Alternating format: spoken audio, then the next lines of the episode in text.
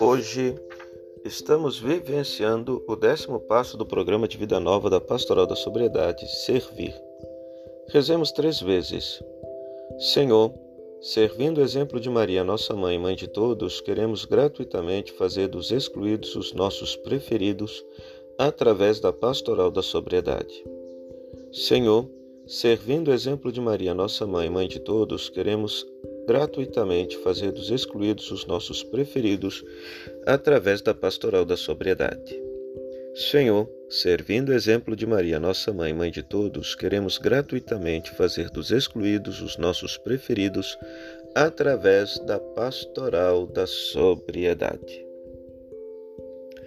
Escutemos a palavra de Deus. João capítulo 19, versículo 25 a 27. A mãe de Jesus, a irmã, de, a irmã da mãe dele, Maria de Cleofas e Maria Madalena estavam junto à cruz. Jesus viu a mãe e ao lado dela o discípulo que ele amava. Então disse à mãe: Mulher, eis aí teu filho. Depois disse ao discípulo: Eis aí tua mãe. E dessa hora em diante o discípulo a recebeu em sua casa. Palavra da salvação, glória a vós, Senhor. Hoje, ao refletirmos sobre o passo servir da pastoral da sobriedade, nós queremos recordar a figura de Maria. Dentro da espiritualidade dos doze passos, sempre o passo servir está vinculado a Maria, Senhora da Piedade, aquela que colocou sua vida a serviço de Deus, aceitando a missão de ser a mãe do Salvador. Hoje nós vemos nesse pequeno texto Maria colocando sua vida a serviço no momento mais difícil de sua vida. Ela está diante de seu filho crucificado, Jesus a vê e lhe designa mais uma missão, a missão agora de cuidar da comunidade cristã simbolizada pela figura do discípulo amado, que, em tese, deveríamos ser todos nós os discípulos que amam a Jesus e que são amados por Ele. Então, Maria se torna nossa mãe espiritual, aquela que haverá de nos acompanhar com a sua materna proteção e intercessão, e segundo o mesmo Evangelho de João, procurando nos ensinar a fazer tudo aquilo que Jesus nos disser. Então, Maria colocou sua vida a serviço de Deus, inclusive nesses momentos mais dolorosos da vida, e nós também somos chamados a fazer a mesma coisa, apesar da dor, apesar do sofrimento, apesar da pandemia, colocar a nossa vida a serviço daqueles que mais necessitarem de nós. Por outro lado, meu querido irmão, minha querida irmã, a oração da Pastoral da Sobriedade desse dia nos diz que nós devemos colocar a nossa vida a serviço de, uma, de um grupo de pessoas muito especial, os excluídos. Ou, conforme diz o Papa Francisco nos seus textos oficiais, os descartados deste mundo.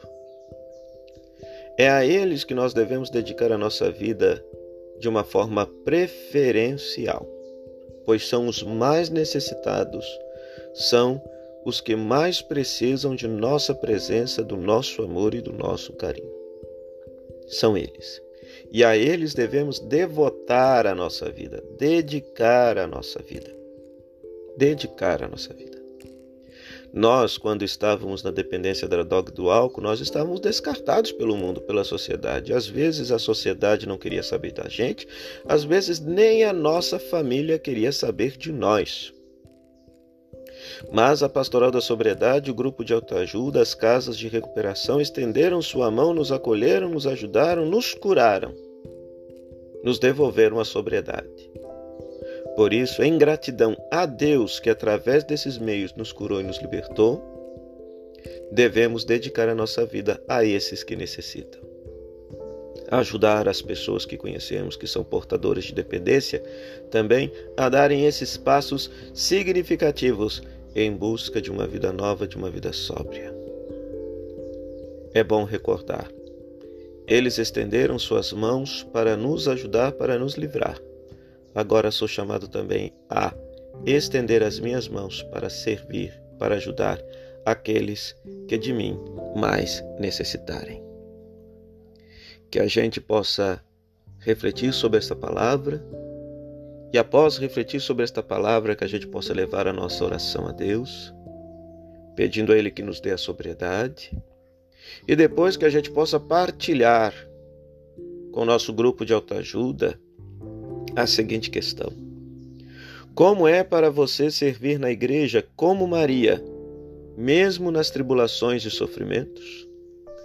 Como é para você servir na igreja como Maria, mesmo nas tribulações e no sofrimento? Que você possa partilhar esta questão e possa nessa semana viver esse passo e de fato colocar a sua vida a serviço dos que mais precisam. Louvado seja o nosso Senhor Jesus Cristo, para sempre seja louvado.